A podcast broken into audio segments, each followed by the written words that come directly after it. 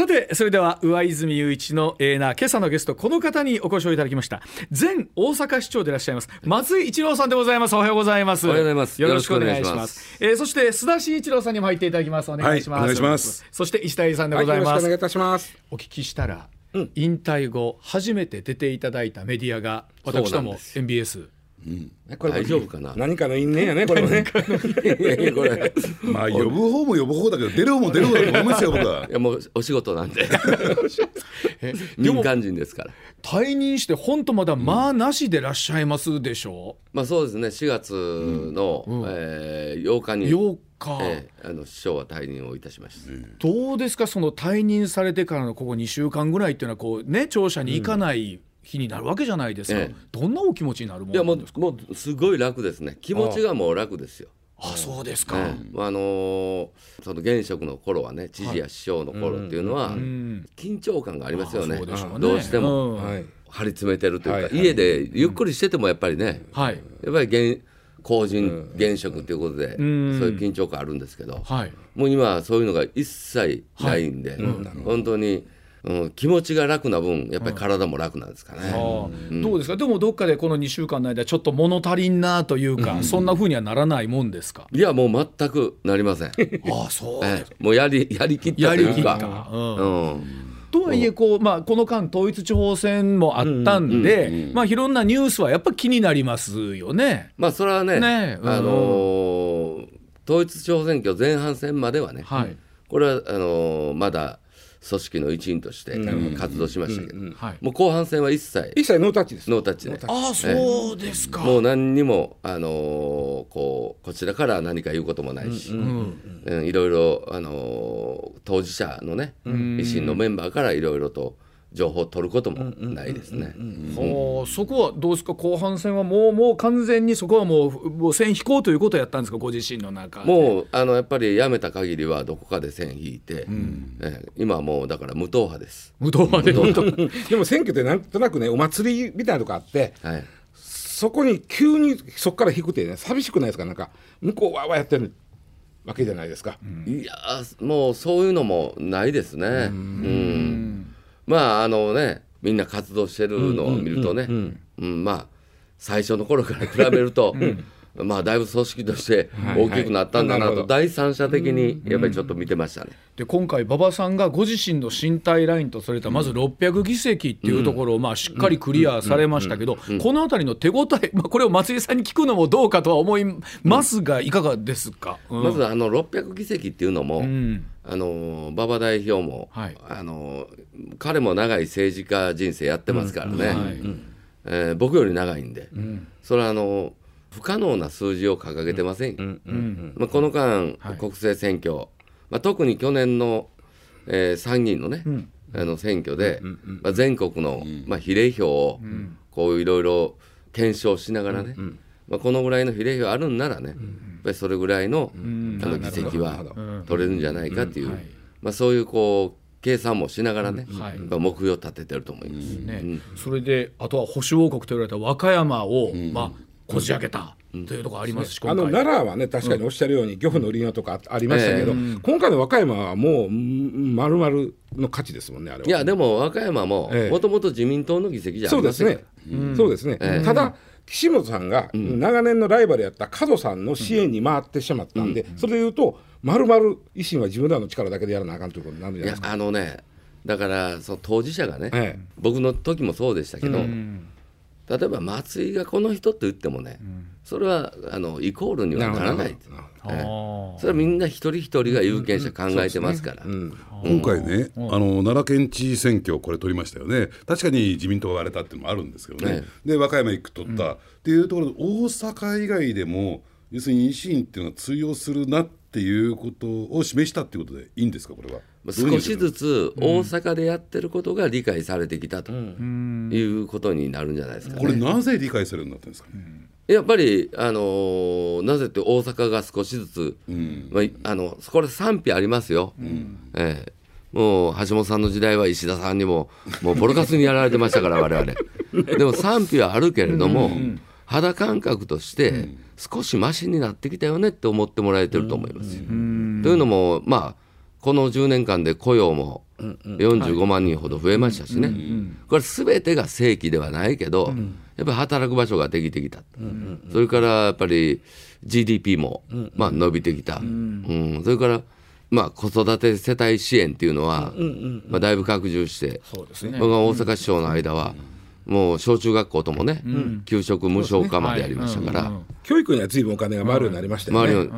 ということは、その教育子、子育てしてる人たちの可処分所得が増えてるんですよね、えーそういう形で無償化になっていくと、じゃあ、やっぱり生活楽になりますよね、まあ、そういうのが少しずつ大阪を中心に関西に、まあ、広がってきて、でそれを、えー大阪ではこんなことやってますよっていうことを、まあ、全国の維新のね候補者候補者の皆さんが、それを地道にあの国民の皆さんに説明して、そういうそういうふうにやっていきましょうよということが、期待値ですよね。そういう期待値が出て,、出てきたのかなと思います。ね。僕あの維新見てて不思議やなと思う。もう大阪維新最初の頃からすると20年近く経つんですよね。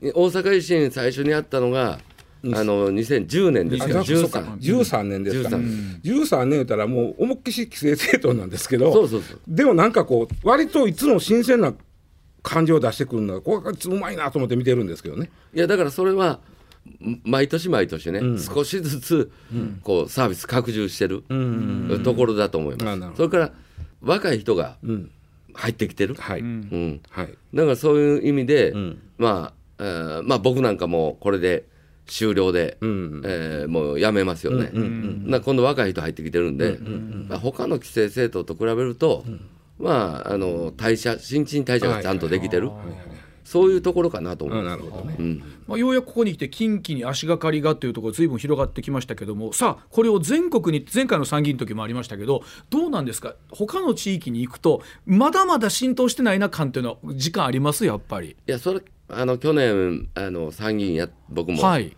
これは代表としてやってましたけど、うん。それはやっぱり全国行くとまだまだです、ああそうですえか。え実績がないですから。はい、ううん。ん、だからこれからなんじゃないですか、これだけ地方議員が増えてくれば、あの全国でね、はい。そういう実績を積み上げていけるか、うん。でもなかなかね、うん。今度期待値大きいだけに、はい。やっぱりできなければね、一挙に今度は批判されるようになります。まあそうですね、なるほど。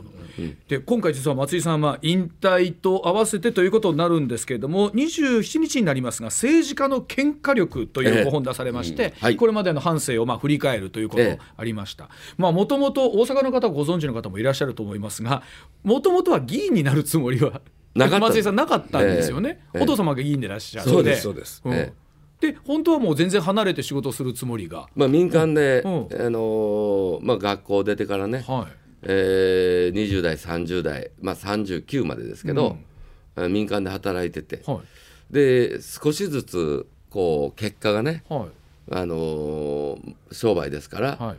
やっぱりその結果が出てきてる頃で楽しかったんでね仕事が、えええだから仕事ってやればやるほど、はいはい。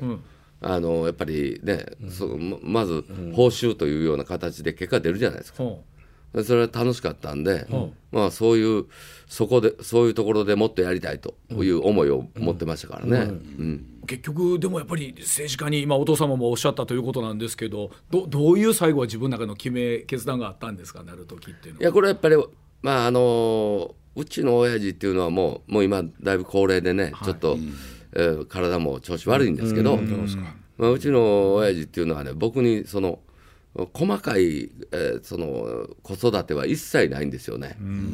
例えばあのこれせえあれせえとか、うんまあ、勉強せえ言われたことも一度もなく勉強しなかったんですけど。とにかくあのうん自立できるようになれと、子供の時からね、はい。まあ、大阪でいうと自分で食っていけよというのがはい。一番こう教えられたい、それからやっぱりもうあの小ずるいことはするなと。ほうほうほうほう。ほう それからあのふてくされるな。はい。もうここの程度ですよ。ええ。でもう妬み人を妬む、はい。でそういうことをずっと言われ続けてきて、まあ、20代30代そこそこね、まあ、自立できるようになってきて、そうなるとこう自立できてきたのはお前自分だけのね、自分のあれだけじゃないやろと。周りの人がおったおかげやと。でそう自立できるとちょっと世の中のために働けって言い出して。なるほど。はい。うん。はい。ななるほど。そうなんですよ。早いですね。でも20、え？その時はまだ30 30後半39ですけど、はい。で大体こうね自民党っていうのはあの府議会議員、えーのポジションというのはまた市議会議員からやりたい人も、はい。あのいるわけですよ。ほいでまあこいずれは国会行きたいとかね、うん。でまあ周り見たらね、うんまあ、あんまり大した あのそんなねこう何かこう期待するような人もあんまり。ね、当時市会議員の中にもいなかったし、はうん、なんかもう慣れ合い的なね。あ。、うん。うん、人も多かったんで、うん。うん、それやったら一回僕がやろうかなと、はい。ということではい。決断したと。い。うのが2003年の話、なるほどその時は何やりたかったんですか？え？府議会議員なんて何やりたかったんですか？いやその時ねもうバブルのバブル経済崩壊してそうですね。うん。ガタガタやったんですよ、で僕ら一緒に商売やってる友達とかもみんなこう会社がうまくいかないとかね、まあそういう状況で、だからそういうので、えーやっぱり生活も苦しいと、だからとにかくまあ大きなこう目標としては大阪を再生させようと。いうのを、えー新人2003年39歳、初めて選挙出るのが大阪再生っていうのが公約です。それで景気回復、はい。うん。うん、周りからは「お前まあ新人で初めて出んのに大きな風呂敷広げやがって」というねもっと身近な前のね,、はい道路をどうしますとか。はい。はい。ドブ板の。あの公約で地元のこと言わんかいって言ってるのがいきなり大阪再生とか言ってたから、はまあいろいろあの最初の頃は本当にいやこいつはほんまあの大きな風呂敷広げて、ちょっともう懐疑的に見られたところもありますよ。あ。しかも5本高ありましたけど、一期目から結構ガンガン行かれてたんですってね。それはね、うん。一期目だからそんなんなんで、あのーもう生意気ですよね、もう大きな風呂敷広げるし、で僕はあの最初の頃ってもう本当、選挙って苦手というかね。はい。あんな朝忙しい時にね、皆さん出勤しはんのに朝からねなんで知らん人に駅前でね このこうタスキかけて。はい。おはようございますおはようございますって、これ迷惑やろと思ってたんですよ。そのビラ持ってね、みんな急いではんのに、だからそういうのもちょっと躊躇してたし、でこうあのーねえー顔も知られてないわけなんで、い今やあのこの、ぎえー維新の会の、おそういうやってる頃はね、新人に誰でも握手しに行けとか言ったけど、最初知らん人に握手に行けませんよ そうですね。そんな。割と難しいですねそれ。難しい。です、はい。だからもう駅立ってももうただ単にちっちゃな声で立ってるだけです、おはようございますみたいなね。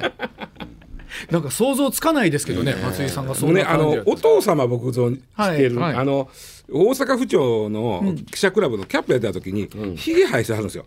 だひげの松井って言われててね、似てないですあんまり。あ僕だからひ松井さんいつかひげ生やしてはるんちゃうか思って生やしてはるんですよね。もうそのちょっとまああの親父らの時代はね、うん。ひげ生やしてる政治家多かったんですよ ちょっとこう威厳というかね、偉そうなというイメージというかね、でもね共通して僕松井さんとお父さんのひげの松井さんとの共通してるのは、知事が結構、まあ、僕その時は、ノックさんが知事になったんあですよ。はいはい。だから僕の大変やった。だから松井さんお父さんの方とあんまり取材してる場もないぐらい、ノックさんでも振り回されとったんです、僕の方はね。でこんしばらくして、まあ、その太田さんとか、まあ、そんなにニュースな 言うたら悪いけどそのニュースになれ、で今度橋本さんがなる、で今度はおお子さんの方の松井さんがその橋本さんと一緒にやるみたいな、なんかこう、なんかそうそういう因縁みたいな感じるんですよねすごい、まあ僕橋本さんのどこをねこいこの人は僕らが応援しようと思った何が理由なんですか？それ一番最初ですよ。そう、一番最初に、あの太田さんが、まあ、暫定予算組んで、うんうん橋本さんがとあのは知事に当選した2月でしょ、うんうん。その時にはもう予算できてるんですよ、はい。4月からですから、はい。うん。新年度の。で橋本さんになった時僕その時自民党の政調会長で,、はい。うん。で僕も、まあ、今年はね2月に就任して、今年度は、まあ、暫定予算をこう動かしながらね、えー橋本職が出るのは来年度からだっていう、だってもう予算できてるわけなんですね。うん。えそれに関連するのが、まあ、市町村は全部関連しますよね、各種団体も、はい。でその予算を彼は止めましたからね。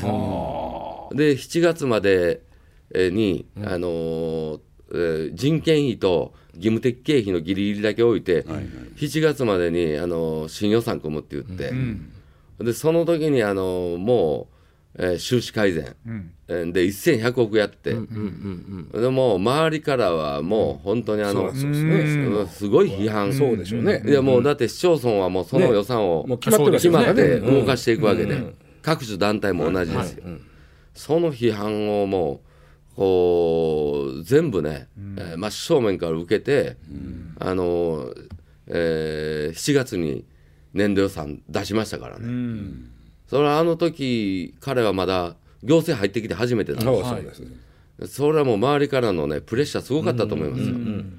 えあの43人いる市長からもボロカスに、そうえー言われて、はいまああの泣きながらというか、はいありまあ、あれは嘘泣きっていうのもある、噂もある。皆さんも一緒にいてね、泣いてましたから。ええ。だからあれをやりきった時に、あここの人本気やなと、うん。あれ元になってるのは僕が自民党の頃に作ってきた行財政改革プログラムっていうのを元にやってくれたんですけど、そこまで本当にねいやあのこういあのやりきった、うん。そこで本当あこの人本気なんやなとすごいなと思いましたね、うん。だからもうガタガタだったんをやっぱり、うん、彼なら本気で立て直せるんじゃないのと財政をね、えそういうふうに思いましたね。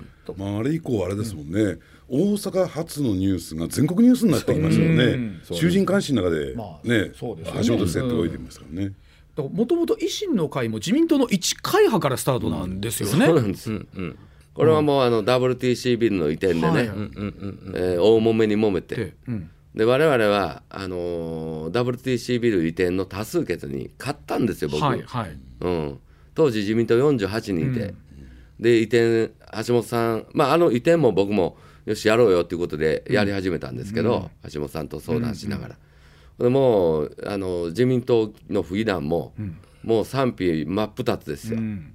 うん。で、えー最後はやっぱり決めなければならないんで、48人で投票をやりましてね、はい。党内多数決。で僕は27票取ったんで、勝ちなんですけど、やっぱりその先輩方ね、やっぱり気に入らない、あの人いっぱいいましてね、まあ橋本や松井がやって騒いでね、こう自民党をああやってね、あのこう動かそうとしとるというのがね、うん。やっぱりこう気に入らんっていう、うん。感情的な人もたくさんいて、でそれがやっぱりいざ本会議での採決になった時にもう裏切り者続出して、はいあはい。ー。だからもう自民党の中でも、多数決で決まったのに、え無記名投票っていうね、あの姑息な手段で、でもう中でもうみんなちっちゃい字で反対っていうね、ちっちゃい字で、無記名だから誰が書いてるか。分かりま。せんね。あの筆跡がわからないように。いやもう丸か×かですから。ああ、そうか。ええ、ちっちゃく書いてね、もうこれはね、自民党ではできないなと思いました。だって自民党が民主主義の根幹のね、多数決のルール破るんだから、だから僕はもうその時点で自民党出ようと。はい。なかなかでも最初はね、自民党出るっていうのは、みんな仲間はいたんだけど、やっぱりなかなかやっぱりちょっと一歩踏み出しにくいんですよね。そしたらその時に WTC のいあの移転か引っ越しに関してペケついた人つけた人が維新に結構いてはったいうことですか？だから移転を丸転丸や丸の方です丸ですね。だから移転、移転する方ですから丸です、ね。丸の。してが割と仲間にいてたという。そうそう。だから、あのー最初大阪維新の会って立ち上げた時に、27人、はい。府議会議員、丸の人たち、なるほあど。もうその間まああのー、1年あるんですけどね、僕が自民党を出たのが2009年なんで,、で大阪維新の会できるの2010 10年なん年ですね。ですけど、だから2009年その WTC の姑息な、まあ、手段を取られてね、で僕はもうその時もう我慢できないから、えー出ると。だからその時は最初6人です、うん。みんなやっぱりあのーね、自民党の会派出るっていうのはなかなか、当時48人最大会派です。そうですよね。だから僕最初に名乗ったのは自民党維新の会って名乗ってるんです、はいはい。というのは僕勝ったからね、多数決勝った側が本流やないかっていう思いを持ってた、はい。うん勝った方なるほど。はい。うん、でも、まあ、相手はね、まあ、あいつらは単なる跳ね返りみたいな、うんその時っても目算はあったんですか？あるいは将来的にどういうふうにしていきたいとかっていう計画はあったんですか、全くないです、も嫌がらせですかじゃあ出たういやもう怒り。怒り。怒り。だけで、あうん、でももうさっきもともと言いましたけどもうやめてもええと思ったんです、うん。最初からあのその積極的にやりたいということじゃなかったし、もうその要は約束をね、うん。保護にする人ばっかりのところでね、そんなとこいてたいですかね。でももう次のお2011年の4月の府議選ではもう維新が過半数の57を、ええ。その時はもう取りに行きましたもんね。うん。27人で2010年に府議会で開発立ち上げた時も、まあ第一会派だったんで、だから、えー次の2011年選挙でもね、まあ増えるとは思ってます、増えると。でも57議席過半数取れるというのは、なかなかやっぱり想像してなかった。というのも大阪府議会で選挙で過半数取ったことないんだから、どこも。そうですよね。うんないんですよ。だから過半数っていうのは非常にやっぱり壁高い。うん。だから相当じゃあこの時の過半数は手応えは手応えだったでしょうね結果としての。まあ結果としてははいもう僕自身もはいやっぱりすごい大きな期待を期待を感じましたね。やっぱりこれ東京あたりから見てるとやっぱり橋本効果大きかったなとそうそう思うんですけどもそういう理解でいいんですか？いや一番最初はやっぱり橋本さんのへの期待だと思います。うんやっぱりあの橋本さんがそういう地域制度作ってね、はい。彼が代表で僕が感じてるのは、はい、はい。あのーやっぱ橋本さんならやってくれるんじゃないそれほどやっぱり大阪厳しかったということですよ、皆さんの、府民の皆さんの気持ちとしてね、なんとか変えてほしいという思いがあったと思います。うんで考えてるのは松井さんが知事になったのもこの2011年そうななんんですよね。ん。うん。ダブル選挙がありまして。だからそれは大阪府議会ではい。過半数取って、大阪市議会で第一党、あの時は30それでもまだ30代でしたけどね、38ぐらいでしたかね第一党になって、それでそういう形になってきたんでやっぱり都構想です、うん。うん。あのお府市の二重行政ね、はいはい。不幸せという対立をね、なくすと、ん。これが2011年4月の、まあ、春の陣の我々の公約でしたから、でこれ本気でやろうと思うとやっぱり当時大阪市長であった、もう MBS の皆さんには申し訳い。やいや全然全然申し訳ないけどもえあの平松さんをね、はいはい。やっぱり変わってもらわないと、これできないわけですから、で橋本さんを僕がやっぱり平松さん強かったですよ、選挙ね、あの知名度もあったし、はい。で役所がもう全全部平松さん一色で、これもう自民党から共産党までね、平松さん一色でやってきましたね、当時はやっぱり大阪市っていうのはあの中之島一家と言われて、そうですね、うん。あもうとにかく議会理事者、組合、もう団結力もすごかったんで,、でそういうこうあの熱い、えーそういう基盤にも、のね、まあ、守られて選挙やるわけで、その人に勝とうと思えば、橋本さんしか僕はないと思ってね、うん。だから橋本さん申し訳ないけどもあの師匠やってほしいと。はい。チャレンジしようよと。な橋本さんが、いや自分はそれやるけども、その時やっぱりセットで一緒に戦うんならね、これはもう本当命がけの戦いになるんで、あのやるんなら松井としかもうこれやりませんよっていう話になって、で僕はどっちかいうとね理事者のタイプじゃないんでね。どっちかいうと議会の方が自分も合ってると思ったんでね。まあね行政マンですからね。ね行政マンもね、まあ、うちの親父も「お前行政マンはちょっと」その時も、その時親父まだ元気やったんでね「いやそりゃ大変やぞ」と、お知事っていうのは。他にもうちょっとこうおとなしめのええ人おらんかという話も あったんですけど、はい。まあ橋本さんはもう僕としか、もうそれやらんということで、まあ2人でチャレンジしたという、まあ、そういった意味で言うと今のね今回の吉村横山みたいなね。そういう僕は位置づけで見てたんですよ、だから松井さん大丈夫かな？とまあ橋本さんの大阪市長はいけるだろうと、府知事大丈夫かな？とご本人どういうふうに思われてました。選挙は厳しかったですよ。当選できる？いやなかったです。だって相手がねあの市長会会長の倉田さんという。方で、で43の市町村長は、ほとんど倉田さんですよ、はい。うん。やっぱり仲間だから、で知名度も当時は僕全然ないんでね、自分のもう選挙区八尾市では多少あったけど、八尾市一歩出ると、それは誰も知りません松井一郎、まあでもねやってる間に、まああの少しずつそういうこうまあ知名度も、まあ、認知されてきて、うんでもやっぱり最後の最後までやっぱりなかなか勝てるとまでは思いませんでした。蓋を開けてみればですよね、まあ蓋を開けてみればです。結果圧勝だったということですけど、相当でもそれだったら手応えはあったんじゃないかなと思うんですけど、選挙期間中。いやあのね、はい。だからやっぱり橋本さんと一緒に街頭やると、すんごい人集まってくるんです。よ、でもやっぱり一人で、だって橋本さんは大阪市長だから市内活動するじゃないですか、僕大阪府知事のはい。選挙やってるから、み南は三崎町から北は能勢までそうですね、はい、あのあるわけでだから橋本さんじゃなく一人で行動するとね、はい。全然人立ち止まってくれませんよ。で当時演説下手でしたもんね。いやそうなんですか。そうなんですか。想像できないな。そら当時はそらもうそんなの今とい今もうまいとは思って今はうまいですけど。ね。今はうまいとは思ってないけど。駅前でボソボソ言うてはった。から今だから当時その一人でやってる時ね、えー取材に、MBS さんの、えー記者が取材に来てね、はい寂しそうですねって言われて。そうかその頃からうちと松井さんの因縁はずっとあったんですね。すみません。寂しそうって言われて、橋本さんに応援に来てもらいたいですか？って言われて。はい。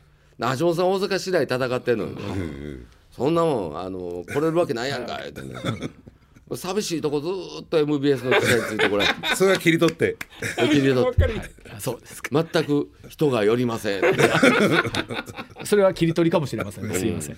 で、その後ごああって、やはり2015年の大阪都構想、まだ最初の1回目がありましたけど、はいこの辺りの話をぜひ聞きたいんですけれども。うん。あれはもう本当にねあのまず都構想の住民投票までまあたどり着けたっていうのもねうん。だって市議会では過半数ない中ではい。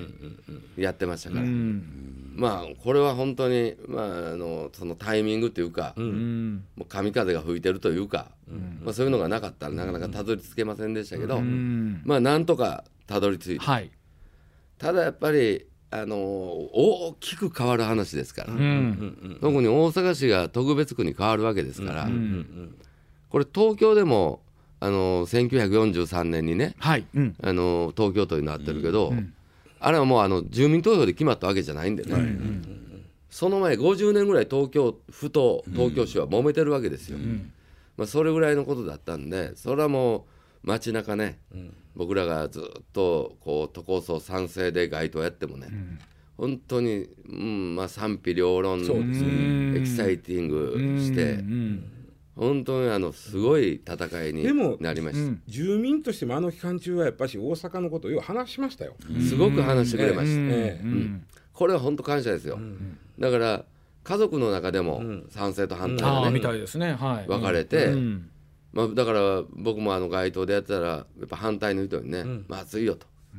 なんでここまで揉めさすんやと大阪を。うん。うん。あのー家族でもなうち子供とも喧嘩なってるわと。はい。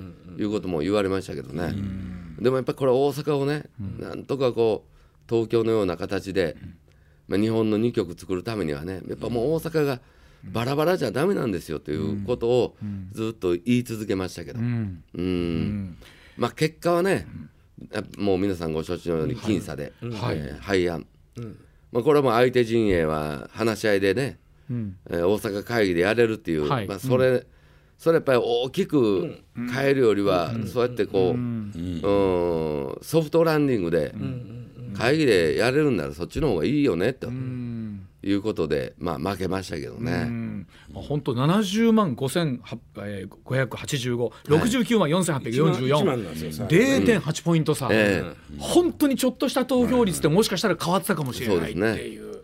うんでもいかがですか？その結果を受けた後ってのはいかがでしたですか？それ結果を受けた時は、2015年5月17日、結果はもうすっとあこれは受け止めるべきだなと。いうふうに思いました。ね、うん。そしても橋本さんが政界を引退されるということまでおっしゃってた。もうもうそれは最初からそういうのは、僕も言ってましたね、ええ。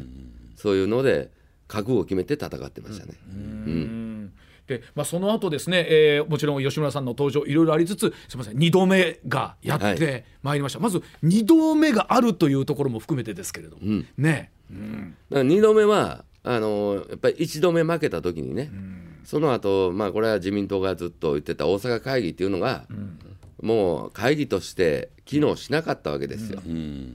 で僕はその時知事でで橋本さんまだ市長だったから我々も大阪会議でじゃあ話し合いでやろうよと、二重行政解消ね。でもう二重行政のあー府市を統合して機能強化できるプランっていうのは大阪府と大阪市でもう作り上げてたわけですよ。職員もフル回転させて。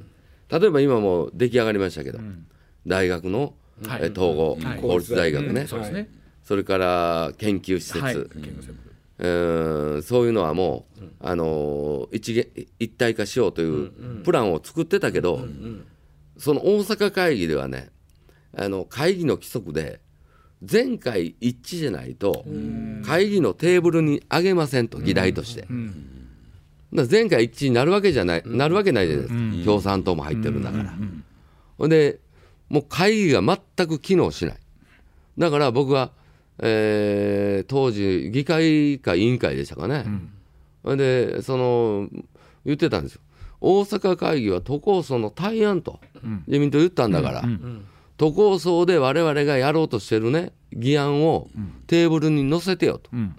言ったら、もうとんでもない、えー意見が出てきてね、いや大阪会議っていうのは、大阪都構想の対案だったんだと、な大阪都構想否決されると、対案も一緒になくなってるということですよ これはねこんな詭弁というかね、もう有権者騙してますよね、これ聞いて、まあ、ちょっと怒りのスイッチが、まあ、入って、じゃあもう一回やろうと、まあ、さっきの、あのね石田さんに言われたように、やっぱりあのそれだけね家族までね賛否で揉めて、そうそうそうそうですね。そんだけ悩んでくれたわけですよ。飲み屋も。大変でしたみんなそれだけ悩んでくれたんですよ。そなのにね、でその人たちはまあ大きく変えるよりはじゃあ話し合いしなさいという、そういう結果だと僕は受け止めてたんで、大阪会議で。ところが都構想廃案になったら、対案も一緒になくなるという、こんなむちゃくちゃなね、論理を、えー話するもんだから、やっぱこれ真剣に悩まれた人をねバカにしてるよねと思って、じゃあもう一回やろうと、うん。もう一回チャレンジさせてくれということで、えー2015年の11月のねそうですね。ダブル選挙でもう一回公約に掲げた、まあ、橋本さん辞めるって決まってたんで,、はい、で当時吉村さんはあの国会議員だったんで、はい、それもあの今でこそ吉村さん選挙強いですけど、当時国会議員の選挙負けてるんですよ、で比例だったんで、はい。うん。比例でバッジつけてた。ね。まあゾンビですよこれね、だからもう維新の会としても吉村さんが比例あの国会議員のバッジ外しても次待ってる人いるんでね、別に議席減るわけじゃないし、で吉村さんはあの1回目の住民投票の時の、あの事務方の、はい。えー僕らが表でバーってやる、その戦略チームのトップやってくれたんですよ、あの僕らの橋本さんと僕の元で。で全部とこそよく分かってるし、うん。で彼もまああのー十分自分でね自立できる、あの生活はもう基盤持ってるんで、まあ万が一ね負けても食べていけるじゃないですか。うん。でも吉村さん違ってでもあれですよね。維新の看板で勝てる選挙じゃなかったじゃないですか当時は。どうでした？吉村さん、周りから見ててやっぱり大丈夫かな？当選できるかな？っていうような印象だったんで、いや僕も最初はそういうふうに思ってましたけど2015年の頃はもう僕もそこそこ知名度あって知事をずやってきてね、で橋本さんが最後の選挙なんで一緒にやってくれたんで。だから一番最初はもう今回は横山さんを真真ん中に挟んで僕と吉村さんが両脇に立ってましたけど。2015年の時は吉村さんを真ん中に挟んで、僕と橋本さんでずーっと。でもう僕も2回目の選挙だったけど知事の、もうあの大阪市以外ほとんど外は行きませんでしたから、もう大阪あー市内で僕と橋本さんと3人でぐるぐるぐるぐる回って、うん、ほいでなんとか吉村さんをの首相の、はい。えーこう選挙で勝利することができた。で橋本さん引退されました、はい。で、えー、と万博の話まだ後ほどちょっとお話、えー決まるといたしまして、さあそして2019年都構想の是非をダブルクロス選挙があってここで圧勝いたしまして、さあもう一度住民投票となったんですが、やはりこれも否決ということになってしまいました。そうです僅差でしたねこれ。僅差でした。これも聞いてはい。でもこのね秘訣はすごくもうあのジレンマあるけど僕にとって満足いくものだったんですよ。というのはあの2019年の秘訣の時に各社が、えー投票日、えー要はあの出口調査でね、えーのその賛成ですか反対ですかと同時に大阪府政市政まあ我々がやってきたね僕が知事市長でやってきた府政市政に対しての評価を聞いてくれましてね、で大体7割の方が評価するって言ってくれたんですよ。で大阪が良くなってると。だから今それができてるんなら、ももうええやんとこれで。やんと、うだから政治家としてはね、知事市長をやる中で行政を動かして、7割の方に、うん満足してるよと、うん。あの評価するよと。確かに2回目の都構想の時はそういう感じでしたね、これで今回ってんねんからいいやんと。そうそう。いう感じでしたもんね。ただあれですよね。あの会場に僕も取材行ったんだけども、もうあの時点ではどうなんですか？可決するだろうっていう見方が体操を占めてましたよね。いや僕は厳しいと思ってましたよ。あそうですか、ね。だから直後からでも同じ話をされてるんだけどもやっぱりそこはえ？っていう感じはなかったんですか？本音ベースで今から言うと。えいや本音ベースで、うん。やっぱりもうあの勝っても負けても僅差だと思ってます。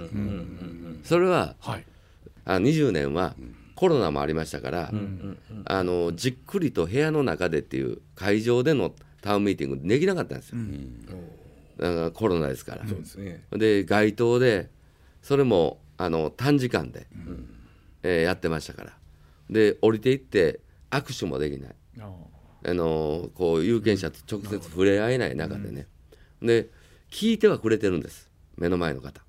聞いてはくれてるんですけどあのこう皆さんのこう反応がね、松井さんと。もう今のままやってよと、これがね多かったんですよ。でその、まあ、いわゆるもうあの秘訣の方に投票した人ってやっぱし高齢者の方多いですから、やっぱり少子高齢化が進む中でこの1回目2回目を2回目の方がさらに進んでるわけですよね少子高齢化が、その難しさってありますよねどうしても。ありましたね。うん。だからあのーあの1回目賛成だったけど、2回目は反対したんっていう人も、あの終わってからね、いやあの、えー維新やってくれるのはね、別にいいねんと、まあ、松井市長、あのやってくれたらいいねんと、ようなってるよと。でだからあの1回目は、あの私賛成しててんけど、もう2回目はもうそこまではせんでええねんそうです。いわゆる大きな変化はもうええよというそうなん。ですことですよね。あれはね。それでね、だから僕はまあ政治家としてはこれ、褒め言葉でもあるんですよね、よくやってるやんかと言われたら、だからでも我々が目指してる制度として東京都のような制度を作ろうっていうのは、それはやめてという、うん。だからそこはねジレンマですけど、うん、納得できました。それは飲み屋でもね友達と喋ってても思いました。あのやっぱり変化するってエネルギーいるじゃないですか、だから若い人の方がエネルギーあるんです。まだね、それはだんだんまあ僕らもそうですけど、年いったらもうえんそこの変化についていくエネルギーはもうしんどいな,、なってくるんですよね。だからこのままっていうの力学は働くんやろうなとは思いますわ、ただどうなんですか？二重行政の解消っていうのは大きな目標じゃないですか。そうなんです。で、そうすると未来永劫維新が府知事と市長を取り続けなきゃ。そうだから、ね。あのそこがずあの崩れて、知事と市長がまたもう2年も3年も顔を合わせない、えー会えば対立するというような、そういう状況になればね、やっぱり制度として東京都のような制度を作った方がいいんじゃないのっていう、そういうこう機運のまあ醸成されると思いますけど、だからわざわざそれは自分たちはやできませんよねそんな 悪くなるような話は。うんまあ、それでいうと今回のね、えー地方選挙でも民意とすると、えー、ともに府議会、市議会ともに、まあ、維新が過半数を取るという状況は、えーそれを進めていく上では今非常にいい状況になってるわけですよね。議決、うんあの議会の議決ということではやれる状況にあるけど、3度やるということはよっぽどの大義がいりますよね、だから1回目はね、これは2011年バラバラだったわけだから、府と市が、あの対立してる状況ですから、だから大義ありましたよ、やろうよっていう。で2度目はまあ、要はあの大阪会議っていうのが、これがもうとにかくポンコツオンボロで機能しないという、ここれでは話し合いでは解決できないでしょっていう大義ありました。今これ話し合いで解決できてる中でね、もう一度、確かに。うん、それで、えー今度あの府議会と市議会で過半数あるんだから、自分たちで議決したらやれるんだよっていうのは、僕はこれはちょっとね、あの上からというか、なるほど、あのー強引な、でおっしゃるようにもう3回目となるとよりそのこれでもうええやん感が進んでますもんね。だから3度目やるときは、やっぱりこれを制度としてやらせてほしいということで、よほどの、あのーえー人たちのね、そうなんですよ。あのあの理解を。有権者側にエネルギーが。がいりますよね。たまたま話が出たんでね、ちょっと伺いたいんですけども、大阪府議会で過半数取るってこれは計算上つくと思うんですよ、市議会って不可能って言われてたじゃないですか。そうですそうです。この過半数取ったってのはどういうふうに受け止めてるんですか、これはもうね不思議な価値です。えー不思議。ええ、不思議な価値。ああの不思議な価値。あの今回の選挙は僕は不思議なあ価値であり、えー不思議な負けはないと思ってるんですよ。野村さんで言うたら、まあ、あの不思議な価値はあるけどけど不思議な負けはないですね。はい。うん。ええ、だから、あのー知事市長選は負けないっていうのは、これはやっぱり我々準備してるからです。だから負けはないと。不思議な負けにはならないと、負ける要素はできるだけこうもう、あのーヘッジしてきましたから、この僕がもう辞めると決めてから、もうあの2020年の住民投票で負けてからね、あの時に僕が辞めるって言って、それ以降も維新の会としたら準備してるわけですよ、僕が辞めるということが決まってるん。で、次市長選挙があると、だからもう2年 2, 2年間2年半の間、次の市長はどうしようということで準備してきて、で、えー予備選もやりね、で、えー去年のえー年末に候補者が横山さんっていうのが、えー候補者に、えー維新の中で決めてね、そこから、まあ三えー4か月かけてね、各地域で、えー小さなタウンミーティングを積み重ねてで準備してきてるんで、まあ不思議な負けにはならない、うん。でもそのこの不思議な価値の方は誰しもがやっぱり大阪市議会では過半数取れない取れないルールですから、あの中選挙区制っていうのは、はい。うん。だ我々もあんなあんなにうまく票割れるなんて、そうそこ、できないんです。よだから2人立てて、2人が同じぐらいの票になってて、はい。はい。1位2位になってる、あれは誰が差配してるの？と思って不思議ですねあれは。だから不思議な価値、誰も差配してないんです。同じような数字になるじゃないですか。だから我々僕が言ってたのは2人出てるところは、偶数で言ってくださいと、ああなるほど。はい。ええ。うん。なるほど。一人で行くとそっちに集中しちゃうとのでにかくはい。偶数で、友達家族。偶数で言って。あそんなこと言うてあったんですか。それはずーっと言い続けたんです、ええあなたはこっちな私こっちなと。そうです、それでもそんなのね本当にやってくれるかどうかそうでしょ？いないでわかりませんよ。なるほど、なるほど。でも、これだけ松井さんあのおっしゃってましたけど、これだけ議員の数も増えてくるとね、あのおっしゃってたそのガバナンスを今度は党の中でどう維持していくか、ね、終盤の頃ずいぶんすごく苦心しておられましたけど、いかがですか、そのあたりって。これはまあよ今あの大阪維新の会でいうと吉村さん、横山さんね、非常に苦労すると思います。というのは僕と橋本さんはやっぱり創業したメンバーという形でやっぱりこの方向って言えばやっぱりこうそういうこう創業者の雰囲気の中でやれたことあるわかります。ありますええでも吉村さん。横山さん。違うん。で若いしね2人そうなん。ですよ、だからこれからうなん。ていうかな合議の中でね、うん、執行部合議をいかに取り付けていくか、ただ僕ら世代がまだね、馬場さんがええ、馬場もそうですし、それから大阪府議会でも僕と府議会同期の人とか、えー吉村さん横山さんよりも先に議員になってる政治家になってる、そのメンバーが今すごくねあの配慮してますよ、あの自分はあまりも表に出ないで、上手に組織をまとめる役割を、あと裏方の仕事やってくれてますんで、ええそれでなんとかいけるんじゃないかなと思いますね。ねあのどうでしょう？お話こういろいろありますけれども、IR がそろそろね、はい。えー近くな近くなってきたというか見えてきましたけれども、今回、まあ、地方選の石田さんこれ争点は争点だったんですかね IR は。うんどうでしょうあのね細かい話になってないんで、あのもうだって来る方決まってるし。決まってますからね。うん。うん。あの一応カジノ云々ってやってましたけどこれは争点になってないなと僕は、いや僕は MBS は一生懸命争点にしてくれたと思ってますよ。あね。ええ。あと土地の値段の話でしょ。土地の値段の話もそうだし、土地の値段安い安いって言われますけど、今あの販売してる値段の倍の値段だし、それからこれが一 NBS と一番揉めたとこですけどね、大阪市の他の土地と比べてね、安いじゃないかって言われてるけど、あの、ひえーこれあの評価額を、夢島は評価額を出したわけですよ、土地鑑定士の。はい。はい。で MBS さんがあのテレビで流してるのは、販売価格なんで実際の、ほうほうほう。それはあの評価は、夢島の価格価値よりもあの住之江の貯木場はもっと低いんですよ評価は、あのー土地鑑定士の評価は。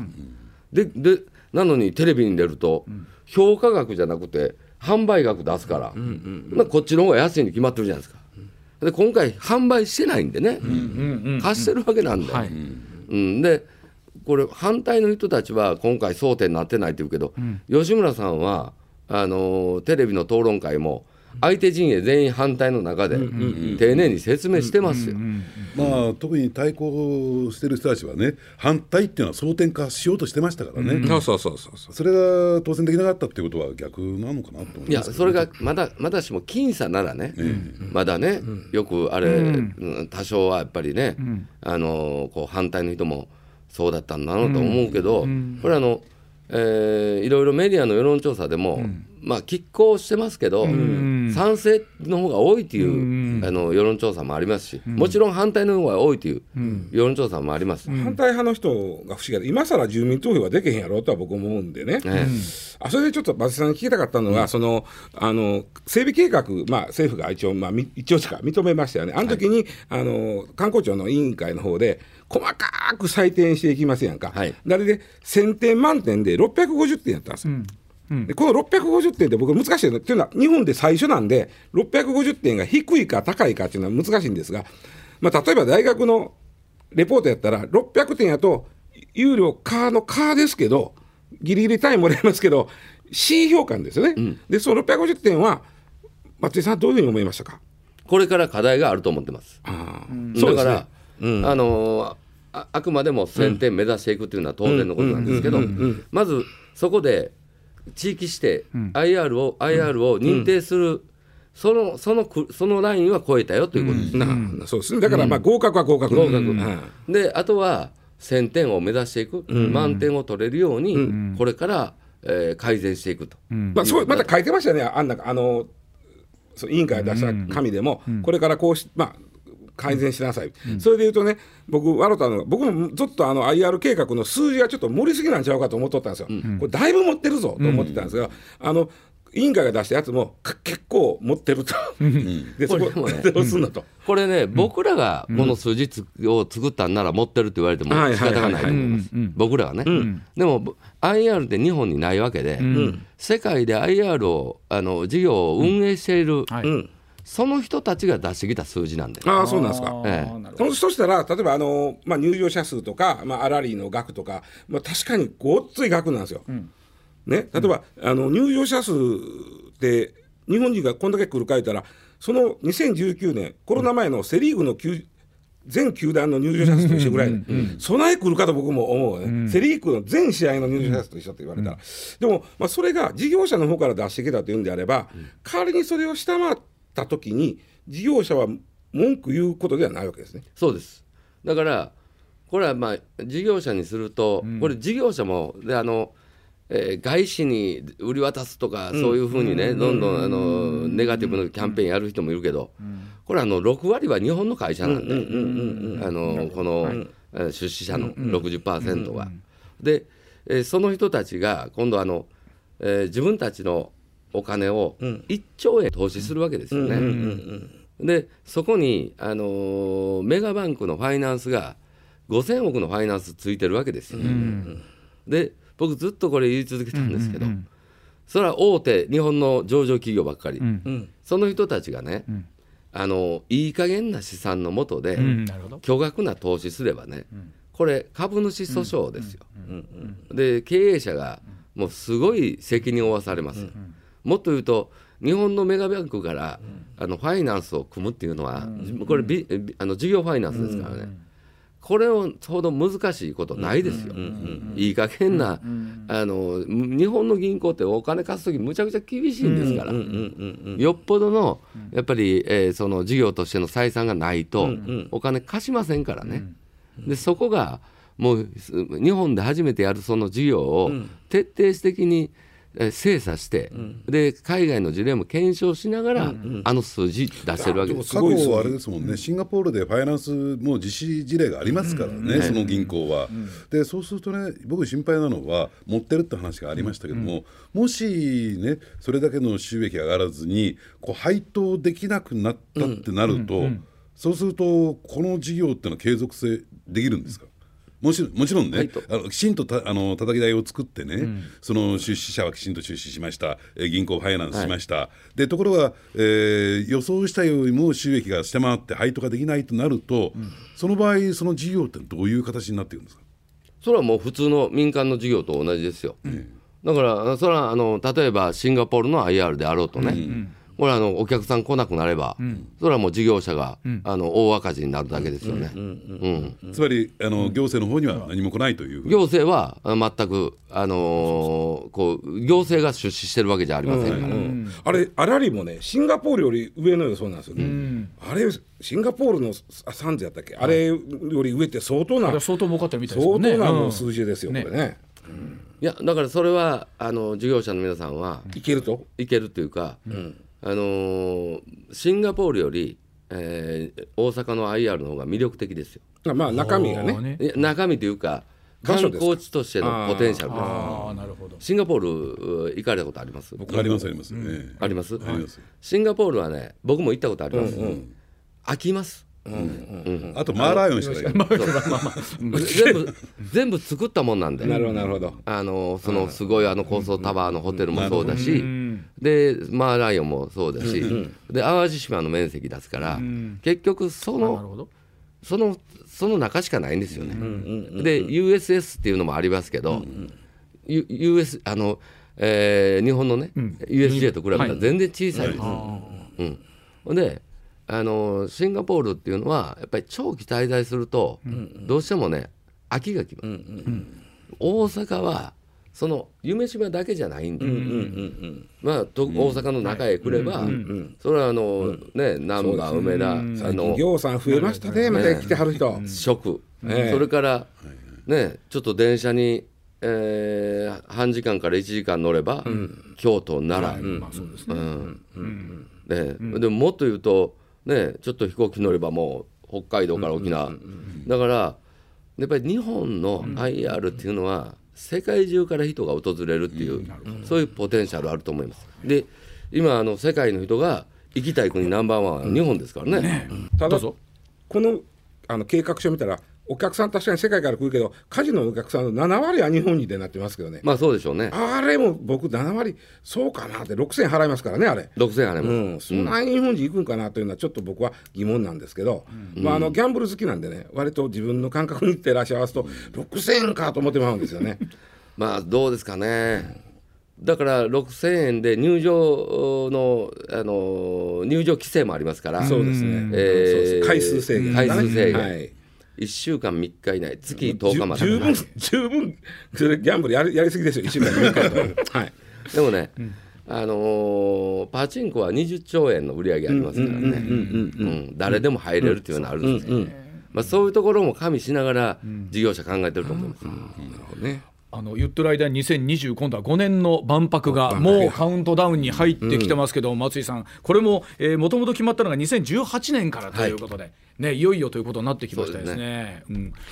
楽しみにしてるんですよ。僕はもう個人的にこんな仕事してる人間ってねあんなん好きなんです、祭りが、僕なんか自分で番組のあの企画出してるぐらいですから、こんなん。やる、あのでそんで思うのが、はい。まあ再来年ですよね。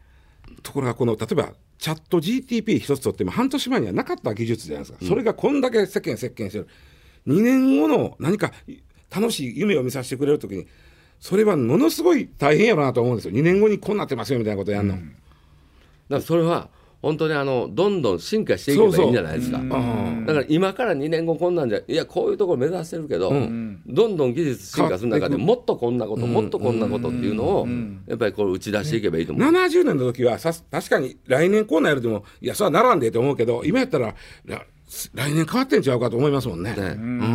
だから今あのまああの全体はね、博覧会協会やりますけど、まあ、大阪としては、あの大阪あパビリオンね、ええ。僕はまあ大阪、えー健康パビリオンって言ってるんですけど、うん。だからもうとにかく長寿社会の中でね、人間じ人が最後まで自立して元気でやれる、うん。そういうものとサービスを生み出していこうというふうに、まあ、ウェルネス分野の、あまああのー最先進な取り組みを、えーぜひやってもらいたいなと思ってますね。ただね、僕はね逆にね空飛ぶ車なんていうのを聞いてしまうと、随分と先見越してこれ本当に実現できるのかなぐらいの、結構なね、えー長期的な視野に立ってるなと思うんですよね。もうでももう飛んでますよ飛ばそう思ったら飛べます。いやでもこの規制があったりとかあ規制のね。話はね。うん。でただ高齢者になったら、あるいは病気になったらあの結構便利だなと思うんですよね。あのお三方って僕よりちょっと5つ6つぐらいお上でね、ちょうど万博をご存知のリアルタイムで知ってらっしゃる組で、僕今54なんですけど、生まれて間もない頃なんですよ。だからあんまり知らないっていう世代も多いんじゃないかなと思いますけど、松井さんその世代に万博はこれがおもろいねんっていうのは結局はどういうふうに訴えていったらいいんですか？あの万博を知らない、ない世代にえー万博は大阪にこんなことあんねんっていうのはどういうふうなふうにイメージすればいいんでしょうかね。だから僕はそれはね、あの言ってるのは、ん。2025年にねはい、2050年をねはい。体験しようよと、うん。それをまああの言い続けてきてるわけですけどね、はいはい。それとやはりあの万博は、もうあの世界の人が、はい。これ150カ国、もうあのパビリオンやってくれるっていうこと決まってますから、はい世界の人がき来てくれるんで、まあ、今の時代ね、はい。まあ、世界の人という外国人珍しくはないですけど 70年は珍しかったですよ。70年は珍しかった。ほらもうサインもろてましたもん知らん人に。そういう人多かったですね。ね。ね。でもね、はい。その人たちとはい。こうもっとね、なんなんていうかなあのこう密な関係を作、人間関係作っていける。うん。でだからこれも今万博協会力入れてやってくれてますけどもまあ翻訳機ですよね。うん、あなるほど、でそれ今はこう、まだまたあれでももうすここに3年ですごいですよ。あの喋ったらそのまま返してくれるとか、うんうんだからあのーまああれもああいうふうにね、あのこうすごい技術進化してきてるのは、僕ら万博誘致活動の時から、言葉の壁なくそうと。ああそうですね。そうですよね。まあ万博会場の中に w i f i 飛ばしてくれたらでできますよ。いやだからそれで、あのもちろんそれはもう準備してるんですよ、だからもっと言うともう本当に耳ピッてつけといたら普通に会話できる、あいちいちこうなんかこれ喋ってこうじゃん、2年後やったらできるんちゃうかな。っていう気はしますね確かにね。そ。れは万博っていう目標あるから、みんなそこへ向けて今やってくれてる、ただどうなんですか1970年の時は、あのやっぱりあの僕たちが子供だったでしょ、やっぱり若い世代子供がなんかワクワクして絶対行きたいみたいなと。こそうですよ。今回のってなんか高齢者向けになってるのかなっていう。そう子供に対するメッセージとかなんかないんですか？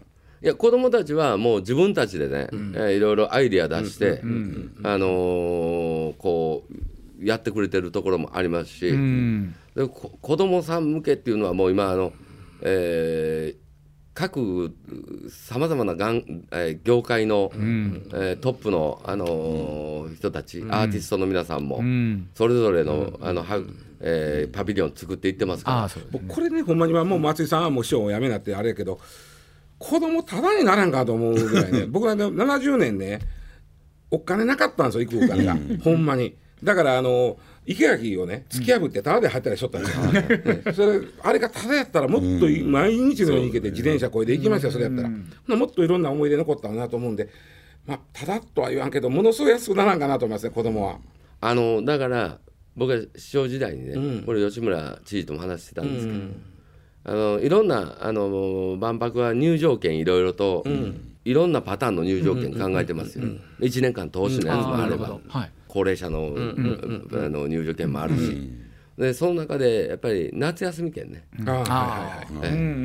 これ4月からあの半年間ですから、あの万博が、そうですやっぱり夏休み券をいかにあの子どもたちに、うん。安くねもう大阪は、ここれまだ決まってないからね、今僕と吉村さんが言ってるのは大阪の夏休み券は、もうただ。ただいいですねそれいいですね。僕それ欲しかったな70年、それがあったらな。大阪府民だけですか？え？大阪府民だけですか？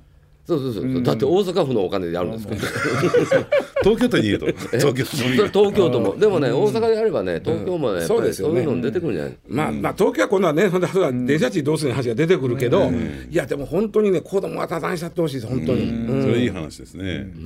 昔と違って、子供少ないんやから。あのお話伺ってるとやっぱりまだ気持ち市長の頭がやっぱりこうこの中に松井さんの中に喋ってると立ってないんでね。うん。いやだからやっぱお気持ちそうだろうなと思いつつどうでしょうお時間も迫ってきたんですけど、こうどうでしょう？20年間振り返ってきてこれだけはね言いにくいかもしれないけど府民に自慢できること。あとこれだけは後悔してる。がもし松井さんあったらお聞きしたいんですけど。うん、あのこう後悔してればやめやめてないんで、ええ本当にあの後悔あの都構想の負けも含めて、後悔してることはありません。あそうですか、はい。で、やっぱりあの知事や市長を僕、あのリアルに僕はずっと考えてるんで,、でそうなると一番重要なのは財源なんですね、何かものをやるときに。で、えーその府民の皆さん市民の皆さんに、そのこれだけはあのやりましたよと言えるんであればね、やっぱり財政再建はやりましたよと、あのー確実に進んでますよと。大阪市は今あの、えー行政の財政をこう測る一つの手段として将来負担比率っていうのがね、あるんです。いくら、えーこう借金があって、うん記載がどのぐらい発行されてると、今は将来負担比率ゼロなんでね、うん、だから子どもたちに負担なしっていうことですよ、もううん。だからまあやっぱり行政全般でものをやるためにはあの一番重要なのは財源なんで、それをある程度やっぱり財源確保できる目処はつけましたよというのだけは言えるかなと思います。ね、なられた頃ってほとんど自由に使えるお金なかったんじゃないですか、府も市も。それは大阪府の時はもうなかったですよもともと。ね、え今だいぶ出てきたんですか、そのお金は。えそれは今今大阪府と大阪市で今年の4月大阪府でも、あの財政調整基金っていうね、はいはい。あの貯金、はい2000億ぐらい積み上がってます。ああ、そうですか。大阪市は2400億ぐらい積み上がってますから。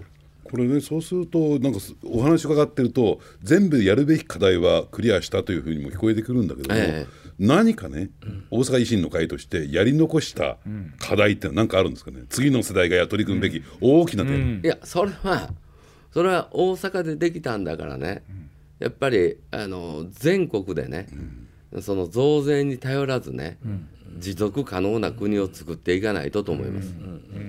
うんだって今岸田さんね今回これも大阪先給食無償化ってやってるんで,、で給食無償化やるって言うけどね、保険料上げるって言ってるんだから、それ無償化じゃない？ですか。後で自分が払わなあかんね。後でそうでしょ？で、特に現役世代、そうそうそう。会社勤めしてる、えー人たち、社会保険料上がるわけでしょ、そうですね、給食無償化にして、こっち上がってたら一緒じゃないですか、可処分所得増えてない、あの今回財源のことについても5本の中でお書きいただいてるんですけれども4月28日に発売されます、政治家の喧嘩力、今日お話ししたキュッとこちらにまとまってますので、はい。また読んでいただければと思いますし、ます。た機会ありましたらこれに懲りず MBS にもまた来てください、いや、もう、いきなり MBS さんからお仕事をいただいたということで、これは本当に、いや、もう、話来た時どう思いました？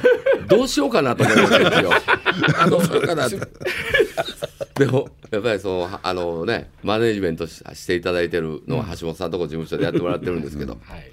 仕事は襟好みやし。あのこの後。いただいた仕事はありがたく松井さんと石田さんのツーショット写真が分かったらちょっとネットがざわっとざするわっとするでしょうね そんなことないですよね別に俺 そうですか。わかりました。はいじゃあ、あの、今日は本当にお忙しいところありがとうございました。はいありがとうございました松井石田さんでございました。ありがとうございました。